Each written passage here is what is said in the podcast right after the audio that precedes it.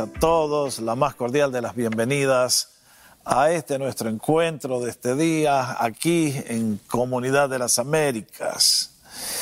Históricamente los viernes a la noche nos juntábamos para estudiar la palabra de Dios, los creyentes, a fin de ser edificados en la fe, recibir más bendiciones para disfrutar todas las cosas lindas que el Señor tiene reservadas para sus hijos y bueno, ustedes saben lo que pasó, por eso tuvimos que seguir haciéndolo, pero sin público. Confío, no obstante, que estos estudios, a todos los que han decidido seguirles, les sea una fuente de instrucción, inspiración y bendición en lo personal, en lo familiar, en todo lo que hagan.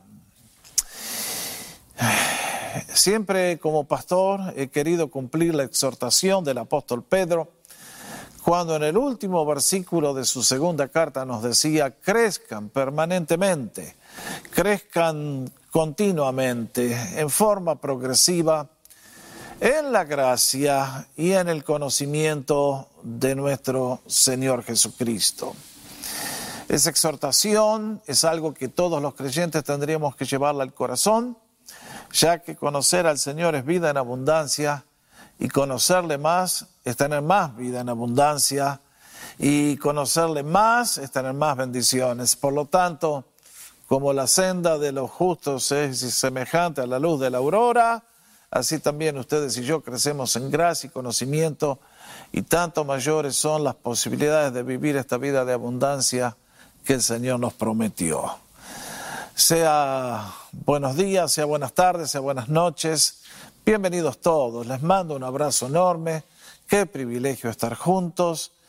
Y mi invitación para este día es, queremos continuar eh, con el estudio que comenzamos hace ya dos semanas atrás sobre el paraguas general derrotando los gigantes de nuestra vida. En nuestros dos estudios anteriores pusimos el telescopio en una de las depresiones, en una de las, perdón, de las emociones más complicadas de los seres humanos, la depresión, y confío que si no ha visto todavía los estudios, los videos, los busque y que el Señor le bendiga para vivir victoriosamente sobre esta emoción que tiene dos caras muy disímiles. Bueno, y continuamos con la serie.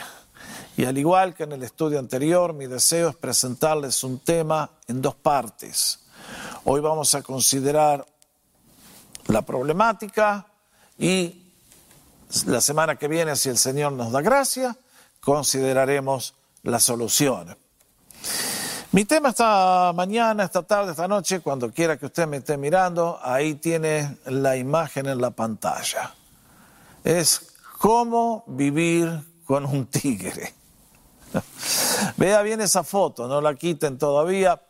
Véala bien, véala bien.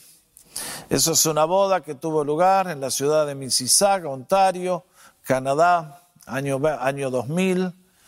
Y no sé si yo hubiese querido estar en esa boda con ese animalito que se trajeron. No sé cuál es la historia, lo encontré un sábado a la noche en la revista del diario y guardé la foto porque digo, algún día me va a venir bien. Y efectivamente pasaron casi 20 años y aquí estamos. No entiendo qué fue lo que quisieron hacer, pero si yo hubiera estado en esa boda, cuando introdujeron ese animalito en el salón, yo hubiera salido por alguna de las puertas laterales. Imagínese por un momento, ¿qué haría usted si alguien le regala un cachorro de tigre? Cuando son niños, cuando son cachorritos, ¿eh? Eh, son lindos, son unos gatitos tan simpáticos, tan amables, los puede meter en la cama con usted, tan lindos. Pero cuando ese animal crece, tiene el potencial de comérselo vivo a usted también. Si a mí me regalaran uno de esos y no lo puedo quitar de mi casa, buscaría urgente en algún circo que me enseñen a cómo ser domador de bestias. Porque ese animal tiene todo el potencial para arruinarle la vida. Años atrás, cuando estaba en Canadá, se llama casi 30 años posiblemente, prediqué esta serie de sermones, nunca más las volví a dar. Y cuando dije voy a tratar el tema de cómo vivir con un tigre, la mayoría de la gente pensó, hoy nos va a hablar el pastor de cómo vivir con el tigre de mi marido, que es un monstruo, es una fiera salvaje. Y la grabación de ese estudio fue la que más se vendió en todos los años que llevo predicando a Cristo. Y sin embargo, no, no quiero hablarles de cómo vivir con un marido feroz, sino que quiero tratar otra de las emociones que Dios ha colocado en el alma humana y que, al igual que un tigre, si no aprendemos a domarlo, puede tener el potencial de destruir todo lo que somos, tocamos y hacemos. Me estoy refiriendo a la emoción que llamamos enojo, ira, furia, que trae consecuencias tan horribles para todos aquellos que dejan que el tigre se los coma vivo. Por lo tanto, confío que todos vamos a escuchar con atención, ya que esta emoción vive en todos nosotros. Y como vamos a ver, tiene un lado bueno, un lado malo, y confío que cuando terminemos el estudio, todos podamos decir, gracias pastor, me ayudó a dominar al tigre y en consecuencia soy, somos, soy una persona más feliz, una familia más feliz y me ayudó mucho a dominar un problema que tenía raíces muy profundas. Vamos por parte entonces. Hoy tratamos lo que la Biblia nos dice en cuanto al enojo, el lado oscuro, el lado problemático. La semana que viene vamos a las soluciones. Déjenme comenzar entonces con esta frase. El enojo no resuelve nada, no construye nada, pero puede destruirlo todo. Mis hermanos, el enojo es semejante al fuego. Si usted y yo lo ponemos dentro de la chimenea, en un día de invierno, qué lindo el calorcito de las brasas y las leñas, el humo, el olorcito a leña quemada, qué belleza, mantiene la casa calentita, una hermosura. Pero si ese fuego se sale de la chimenea, te arrasa la casa entera. Mis hermanos, el enojo es esa emoción. Es una emoción que Dios ha colocado en el alma humana y que como vamos a ver tiene un lado bueno y un lado malo. Tristemente, la gran mayoría de las personas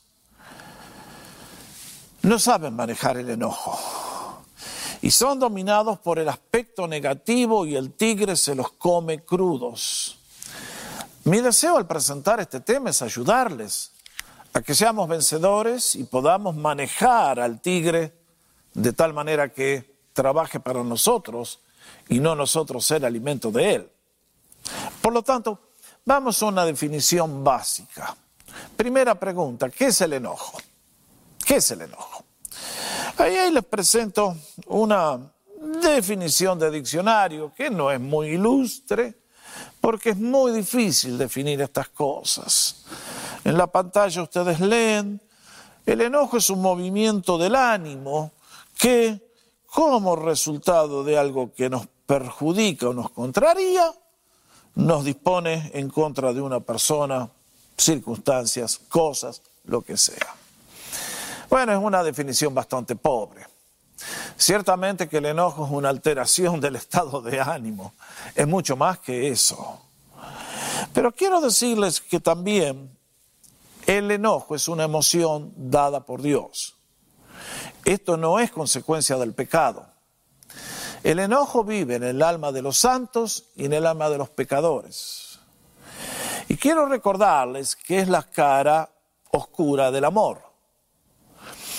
Creo que el amor es como una moneda, tiene dos caras. El amor que hace que seamos amables, gentiles con aquellos que amamos, pero también la ira, el enojo tiene que ver con aquellos que hacen cosas que nos quieren dañar o nos perjudican. Dios es amor.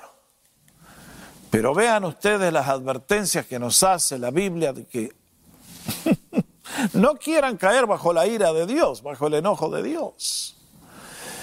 La carta a los romanos, el mensaje evangélico comienza porque la ira de Dios, el enojo de Dios se revela contra quienes, los seres humanos que hacen las cosas contrarias a su voluntad. Este Dios maravilloso que hizo todo por nosotros y lo manifestó enviando al Señor a la cruz, es también el Dios que un día de juzgar con extrema severidad a aquellos que pisotearon su obra y le despreciaron. Por lo tanto, vuelvo a reiterar, la, el enojo es una emoción dada por Dios. Ahora, lógicamente que si es una emoción dada por Dios, segunda pregunta que quiero contestar es, ¿es posible enojarse correctamente? Y quiero decirles que sí, que el enojo tiene una dimensión positiva, buena, noble. Allí les pongo Creo que es posible enojarse en una situación donde hay una necesidad que no ha sido atendida. Ejemplo, nuestro Señor, cuando entró un sábado a la sinagoga, y allí había un hombre con una mano seca. Lo leemos en Marcos capítulo 3. Y ustedes conocen la historia. ¿Qué fue lo que pasó?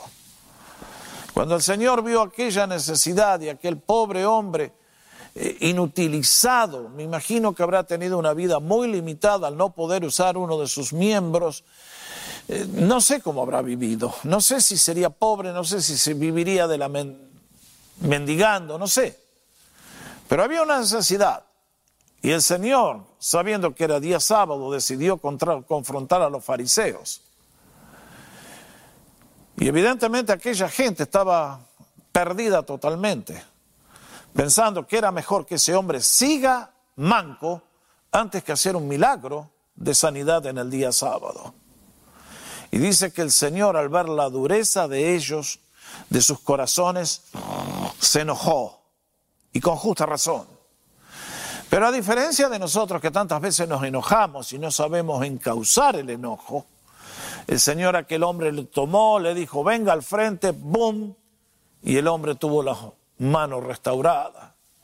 ¿Hay lugar para el enojo? Sí, cuando hay ocasiones que así lo demandan y podemos hacer un bien corrigiendo una situación de injusticia.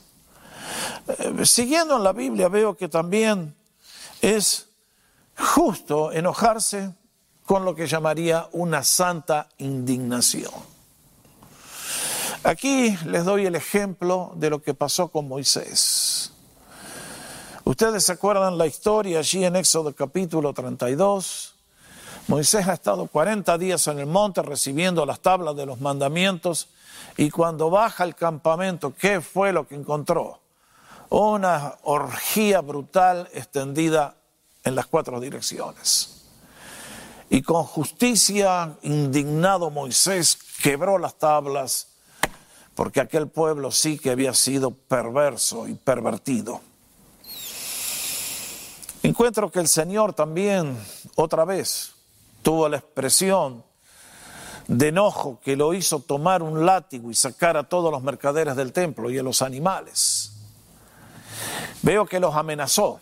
No creo que lo haya usado contra nadie, pero les hizo entender que lo que debía ser su casa, dedicada a la oración para todas las naciones, había sido convertida en una cueva de ladrones y el Señor sacó a aquellos pillos y enojado, sí, pero en una buena acción, en una acción justa. Y digo también que el enojo es bueno en una situación de peligro personal. Yo estoy con mi familia y veo a alguien que me viene a robar, a matar, y uno siente que de dentro surge la fuerza de un tigre que hace que te levantes en defensa de los pichones y de los inocentes y diga, no señor, hasta aquí llegamos. ¿Hay lugar para enojarse? Sí, si lo hacemos correctamente. Ahora, lamentablemente, la gran mayoría de las personas al enojo no lo saben manejar y por lo tanto causan un caos. Déjenme llevarlos por lo tanto a la próxima pregunta. Hay etapas hay escalones en el enojo. Y la respuesta es sí. definitivamente que sí. En la próxima transparencia le muestro cinco peldaños que llevan a la furia. Creo que el enojo comienza siempre con una pequeña irritación, que dependiendo de la naturaleza de la ofensa, del daño, de la palabra, del hecho, se puede convertir en una indignación y de ahí viene el enojo. Y si la cosa fue seria, grave, mucho peor, es lógico que vamos a subir a la ira. Y de la ira hay un corto paso hasta la furia y el deseo de destruir a la persona que nos hizo el daño. Siempre me gusta pensar en un ejemplo práctico y las damas estoy seguro que me van a entender mejor.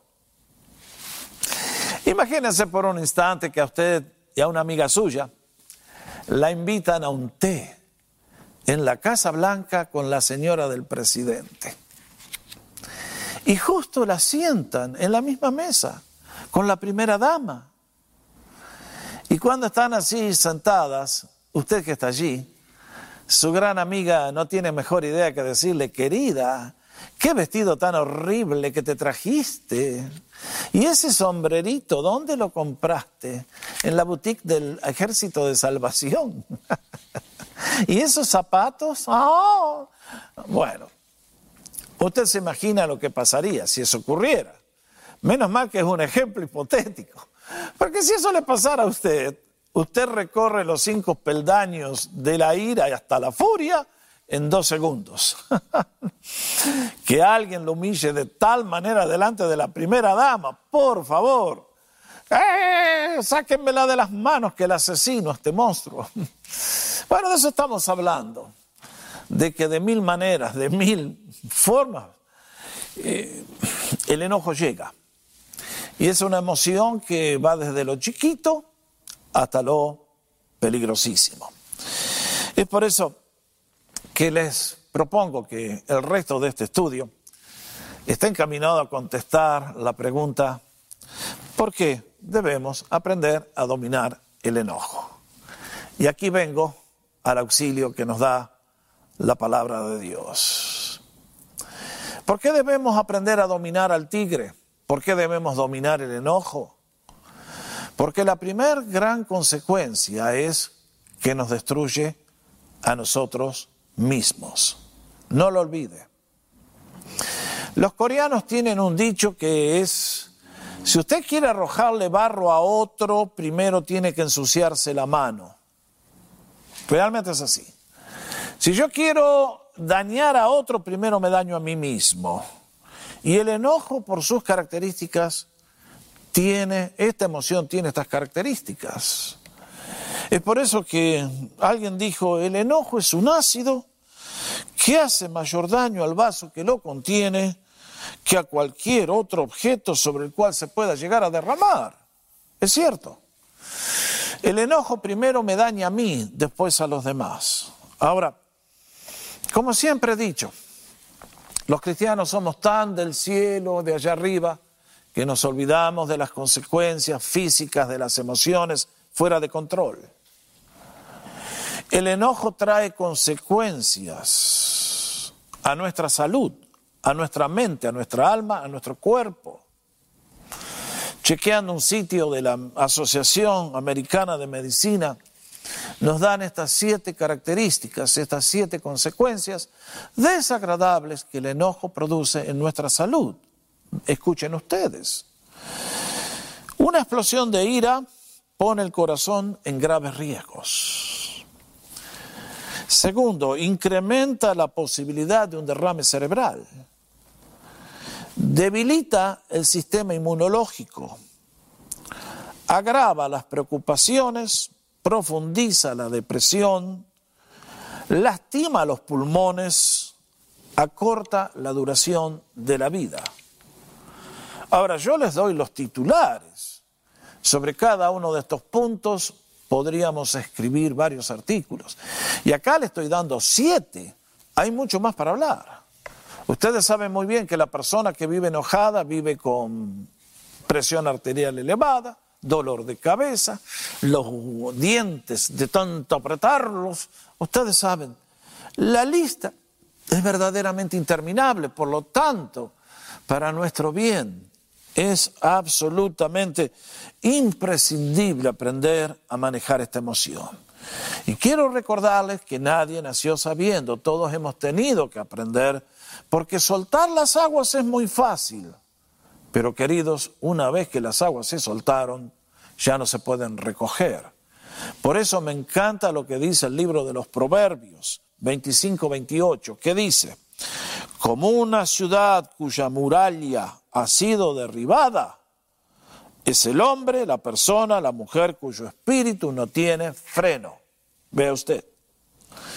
Puede ser un hombre rico, pobre, exitoso, fracasado, pero la persona que se enoja es como una ciudad que no tiene murallas.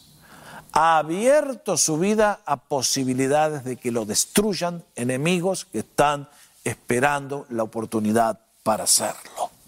Por lo tanto, si vamos a dominar el enojo, el primer beneficiario soy yo mismo. Controlar el enojo es para mi beneficio en primer lugar. No lo olvide.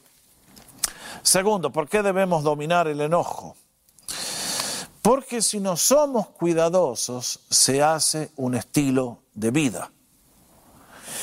El enojo genera hábito.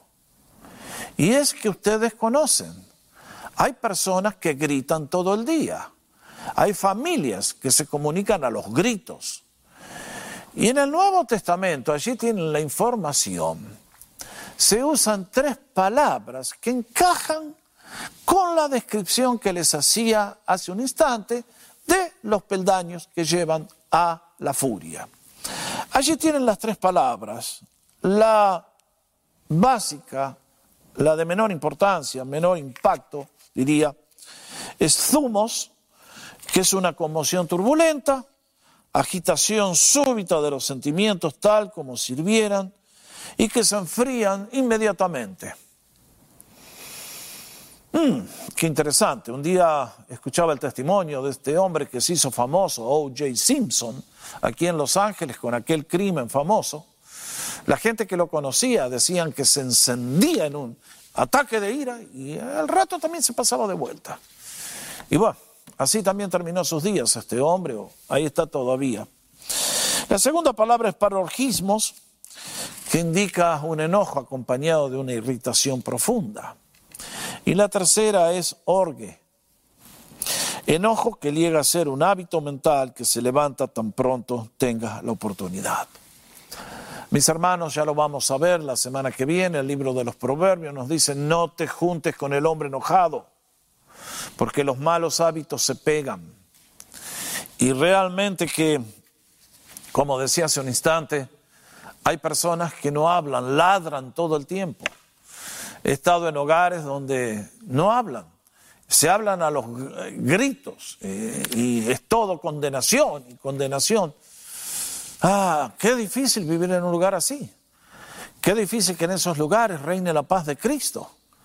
Cuando el tigre tiene todo dominado, olvídense de gozo, olvídense de paz, olvídense de bendición.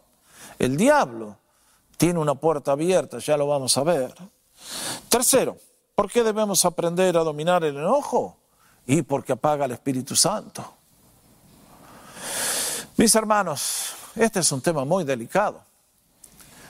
Cuando Cristo vino a vivir a nuestro interior, el Espíritu Santo nos bautizó y nos selló.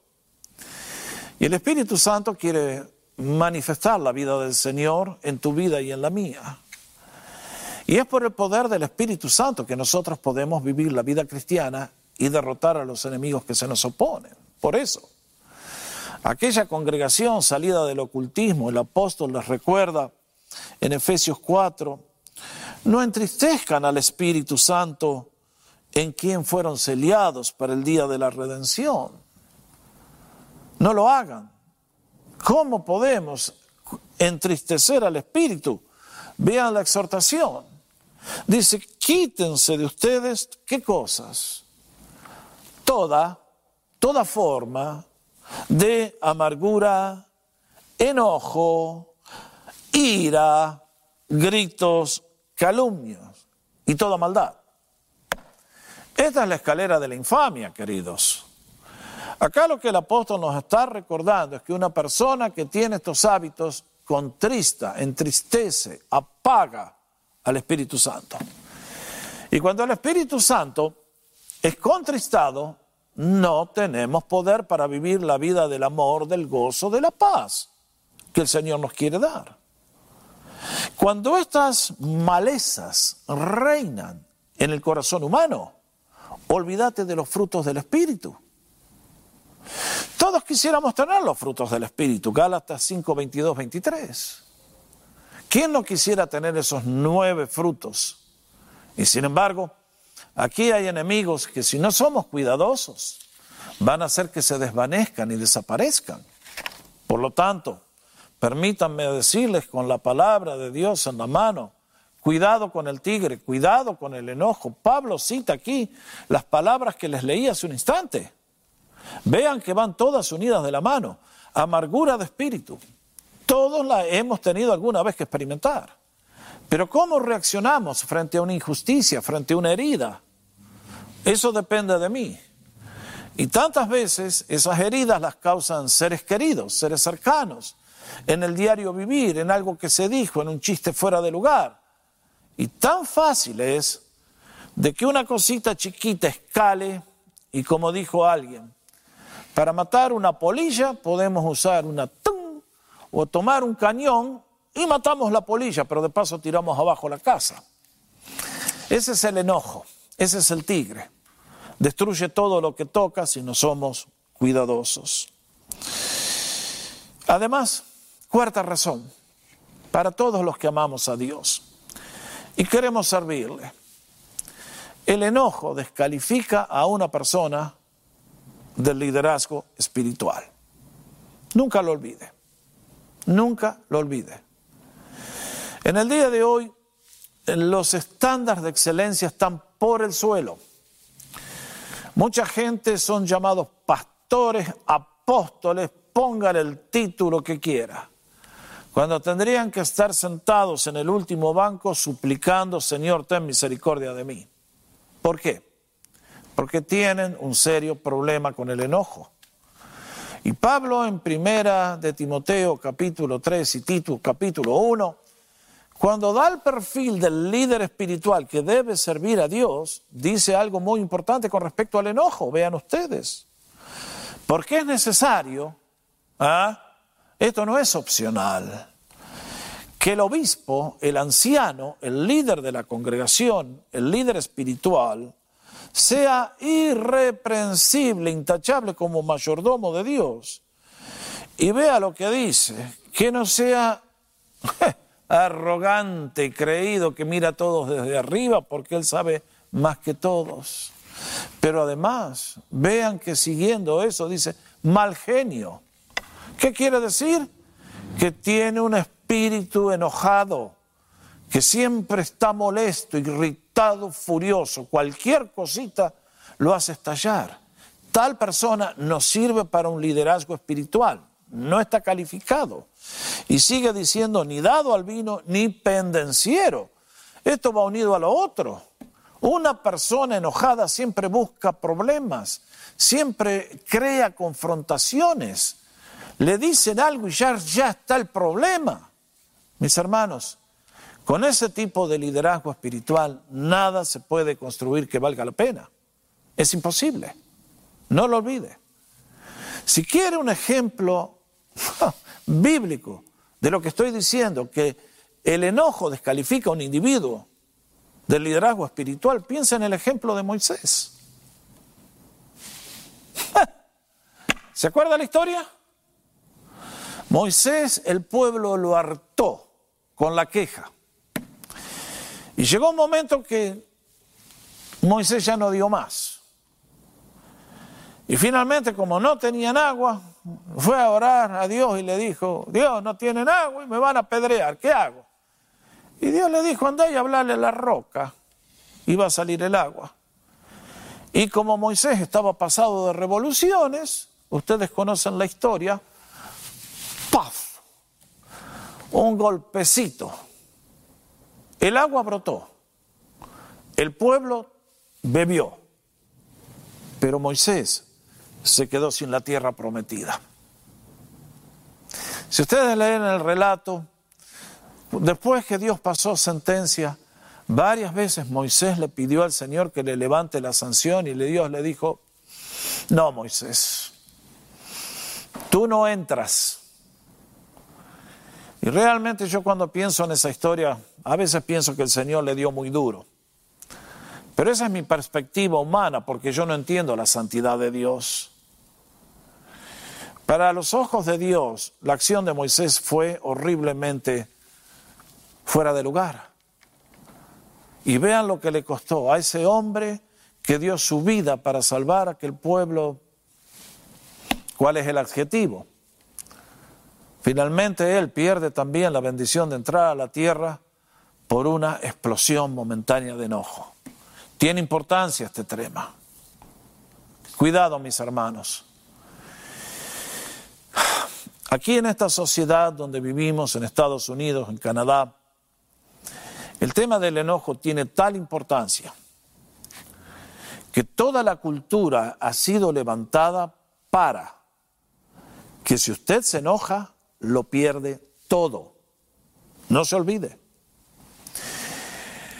Acá está muy bien democráticamente hablar, pero todos estamos en el mismo nivel y nadie tiene derecho a enojarse con su prójimo. Si una persona pensando que es el último profeta vivo en Jerusalén que va a condenar a todos, el que se enoja pierde todo. Se acabó. Lo descalifican de cualquier posición de servicio. Y con razón, porque yo no tengo derecho a enojarme con nadie a menos que lo hagamos de una manera constructiva, de la manera que la Biblia establece. ¿Por qué más? Tenemos que aprender a manejar al tigre, a domarlo. Quinta razón, que el enojo destruye las relaciones interpersonales. Destruye la relación con los compañeros de trabajo, con los compañeros de estudio, en la universidad, donde sea, en el hogar y también en la iglesia. Es inevitable. Por eso, Pablo, volvemos a esta exhortación de Efesios capítulo 4, 30 31. Yo veo gente que son todo el día, ¡ah! ¡ah! Y porque hablan en lenguas, ¡ah! Allá arriba están ellos. Pero acá Pablo dice, señoras y señores, quítense de ustedes toda amargura, enojo, ira, gritos, calumnia, junto con toda maldad. Ahora le pregunto a usted, ¿con quién es que yo me enojo? ¿Con quién es que tengo ira? No con Dios, Pablo está hablando que la llenura del Espíritu Santo es la medida en cómo yo trato a mis hermanos. Ah, qué raro, esto nunca se habla. Hay gente que por su boca brota una cloaca, un sewer. Siempre están criticando a los demás, condenando a todos. No hay pastor que encaje la medida, no hay hermano que sea sano, todos somos sepulcros blanqueados. Tal persona no vive en el poder del Espíritu. Porque cuando el Espíritu está en control, esas cosas no ocurren en la vida del creyente. Si alguien me dice, pero es que yo soy, como escuché un día un necio decir, yo pienso y digo lo que pienso. Bueno, ¿qué estás pensando? ¿Tonteras que te puso el diablo en la cabeza, hermano? Acá Pablo dice, cuidado, porque esta amargura está dirigida hacia otras personas. Este enojo está dirigido, dirigido a otras personas. Eh, la calumnia, ¿contra quién es? Contra hermanos. Calumnia es difamación, es hablar negativamente de ellos para destruirle la reputación. Y Pablo dice, estas personas, dominadas por el enojo, destruyen las relaciones con la gente que dicen amar.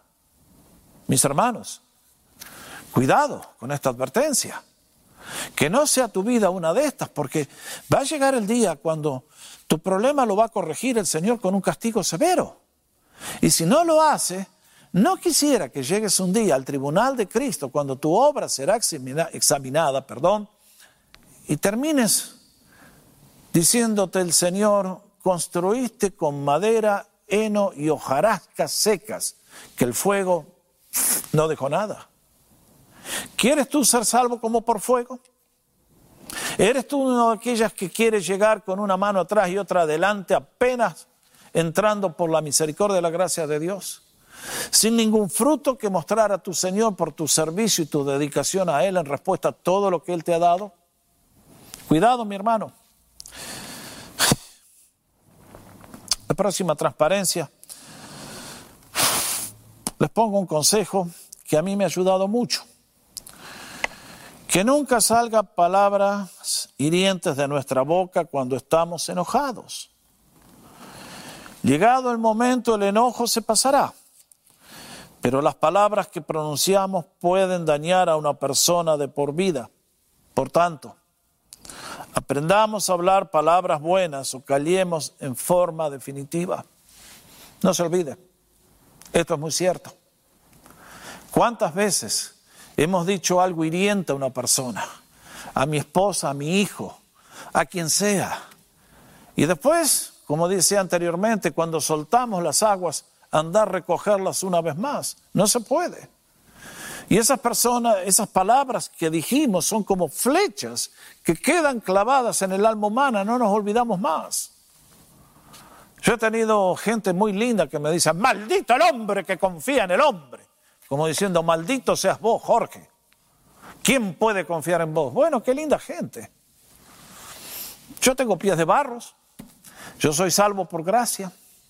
Por la misericordia del Señor que es nueva cada mañana, tengo el privilegio de enseñar la palabra de Dios al pueblo. Pero hay gente que se descalifican solos de todo lo que pueden llegar a ser por este tema, de la arrogancia, la superioridad espiritual manifestada en el enojo. ¿Cómo están sus palabras? Alguien dijo correctamente, sean mis palabras siempre dulces, no sea que algún día me las tenga que comer. Yo soy dueño de las palabras que nunca salieron de mi boca, pero soy esclavo de todas las que pronuncié. Tanta gente un día dijo algo, después pidieron perdón. Y te pueden perdonar pero la herida queda eternamente en el, en el alma de aquel a quien heriste. ¿Quieres realmente ser recordado por eso? ¿Es esa la reputación que quieres construir para tu vida? ¿Quieres que todos se acuerden de ti, que eres un, un tigre? Próxima razón, destruye el hogar, obviamente. Que si el enojo me destruye a mí, me destruye a mí, perdón, y yo rompo las relaciones con todas las demás, es imposible que el enojo no destruya mi familia. Allí les pongo la exhortación del apóstol Pablo, vean ustedes. Esta va dirigida no a los padres, papá y mamá, sino a los padres, a los hombres. La palabra griega es distinta a la que tenemos en español. Nosotros no tenemos esas palabras. Pero en este caso el apóstol está enseñando a los hombres que en el hogar no deben ser aquellos que provocan a sus hijos haciéndole acciones humillantes o diciéndole cosas que los rebajan y los destruyen para que estallen en enojo. Y les dice, por el contrario, aprendan a criar a sus hijos en qué? En el método que el Señor nos establece, eso quiere decir disciplina, discipulado, y también en la amonestación que el Señor nos da. Ah, mis hermanos, el enojo. El enojo, si no lo sabemos construir, eh, dominar, cuánto daño que ha creado en las familias. Si les pudiera contar todas las cosas que yo he escuchado en 50 años. Siempre recuerdo una señora que vino con el marido buscando ayuda, desesperados. Y ella me contaba como un día su esposo tomó al niño de dos años, dice, y lo empezó a golpear y a golpear y a golpear. Y si no, se no le saco a Jimmy de las manos, lo asesina. Ese hombre tenía un serio problema con el enojo. Lo cual me lleva al próximo punto. Esto es serio lo que voy a decir. Porque el enojo da lugar al diablo. Alguien me decía, bueno, si usted, hermano, la palabra de Dios no falla. La palabra de Dios es palabra de Dios. Es la expresión máxima de lo que es la realidad del mundo. Y yo encuentro que Pablo, hablándole a los creyentes, a la familia, a los hermanos de la iglesia, hace esta exhortación, muy difícil de cumplir. Enójense, pero no pequen. Oh, ¿cómo es esto? Enójense sin pecar. ¡Uh, qué desafío! Aristóteles decía, el padre de la filosofía griega, enojarse con alguien de la manera correcta, con la intensidad correcta, en el momento correcto, es algo difícil de lograr. y tenía razón. Claro que es dificilísimo. Acá hay un mandamiento que dice es imposible evitar que el enojo surja de adentro, pero guarda de no cruzar la línea cuando esa, esa emoción se convierte en un tigre que te devora y pasa al pecado. Por eso dice, no se ponga el sol sobre su enojo ni den lugar al diablo. Esas dos frases son una sola, son... Eh, está diciendo que el enojo no dure, no lo cultiven, no le echen fuego, más, perdón, más gasolina al fuego. Cuidado, que si ha habido una situación enojosa, solucionenla antes que se acabe el día. Conocí una pareja que no se fueron a dormir por una semana. bueno, ah, ustedes saben, porque la peor de todo es que si no lo hacemos, el término que usa el apóstol Pablo es no le den lugar, topos. Quiere decir una pista de aterrizaje para el diablo y sus aviones. No le den lugar, no le den ese lugar donde Él puede venir y establecer su base de operaciones para atacarte a ti. Ahora, mis hermanos, a lo largo de estos estudios quiero decirles que las emociones dadas por Dios pueden ser demonizadas. Cuando se cruza la línea de ser una emoción humana normal para pasar a ser algo que los demonios operan, nadie te lo va a poder contestar. ¿Qué día, qué hora, qué tenés que hacer? Pero una cosa te digo, hay demonios que se dedican a promover el enojo y tienen a la persona completamente controlada. Y quiero hablar también para advertirte que detrás del enojo hay maldiciones generacionales. Por lo tanto, lo que te estoy diciendo, mi hermano mamado, es cuidado con el enojo. Porque si tú ves que tú no puedes controlar al tigre, no lo puedes domar, busca ayuda espiritual de alguien que tenga discernimiento y que te pueda guiar y te pueda ayudar a liberarte de esta mochila que el diablo te puso sobre las espaldas. El tema del enojo es muy serio. Acá Pablo lo dice clarito, no le den lugar al diablo, le abrimos la puerta con el enojo a los espíritus satánicos. Próxima razón, y es que el enojo termina con nuestra vida. Les muestro este papelito. No sé si van a alcanzar a verlo, pero allí en esta hojita amarilla tengo apenas un recuadrito de otro color que es un recorte del diario. Lo encontré julio 11 de 1994. Usted va a decir, pastor, usted tiene un archivo grande. Sí, porque estas cosas son las que ilustran adecuadamente los temas que uno presenta. ¿Qué dice esta noticia que es apenas este cuadradito? La historia de un chico llamado Jeremy Breno, de 16 años, que estaba practicando el golf en Canadá. ¿Y qué pasó? Algo salió mal y tomó el palo de golf, lo reventó contra el suelo con tanta mala suerte que se quiebra y salta y le atravesó el corazón. Se acabó la vida. 16 años. Vale la pena el enojo. Mis hermanos, ustedes conocen las historias de las cantinas y de las discotecas y de cómo la gente vive y finalmente se enojan y allá salen a liquidar vidas o ellos mismos ser liquidados en una cosa que no tiene sentido. Sí, mis hermanos, el enojo. El enojo puede acabar la vida de un individuo. Y si esto no es suficiente, permítanme recordarles para cerrar lo que el Señor Jesucristo nos enseñó en el Sermón del Monte. Que el enojo tiene consecuencias eternas, que no es algo chiquitito a sus ojos, sino que es algo muy serio y muy grave, que el que hace estas cosas, leamos juntos, paga consecuencias espantosas. Vea, en el Sermón del Monte, Mateo 5, 21, 22, ustedes han oído que fue dicho a los antiguos, no cometerás homicidio, no tomarás la vida ajena. Y cualquiera que comete homicidio será culpable en el juicio. Pero yo les digo que todo el que se enoje con su hermano será culpable en el juicio. ¿Cómo? Así que yo me enojo y soy culpable como alguien que clavó un puñal o disparó una pistola. Eso es lo que el Señor dice. Que no es solamente el acto, sino la intención del corazón, lo que pesa delante de sus ojos santos. Y vean cómo sigue.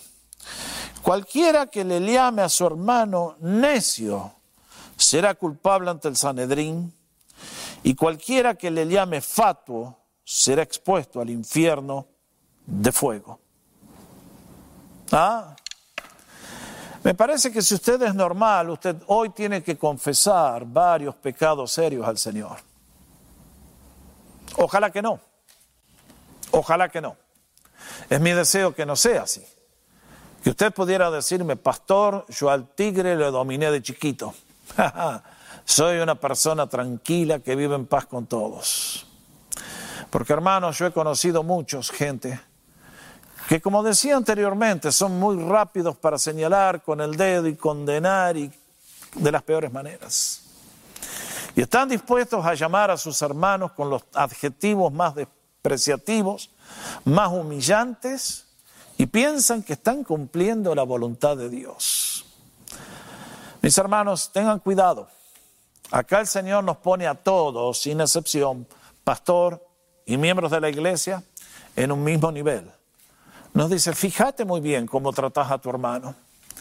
Porque si en tu mente tu hermano es un necio, un fato, un imbécil, sos culpable. Al Señor no le impresionan nuestras acciones.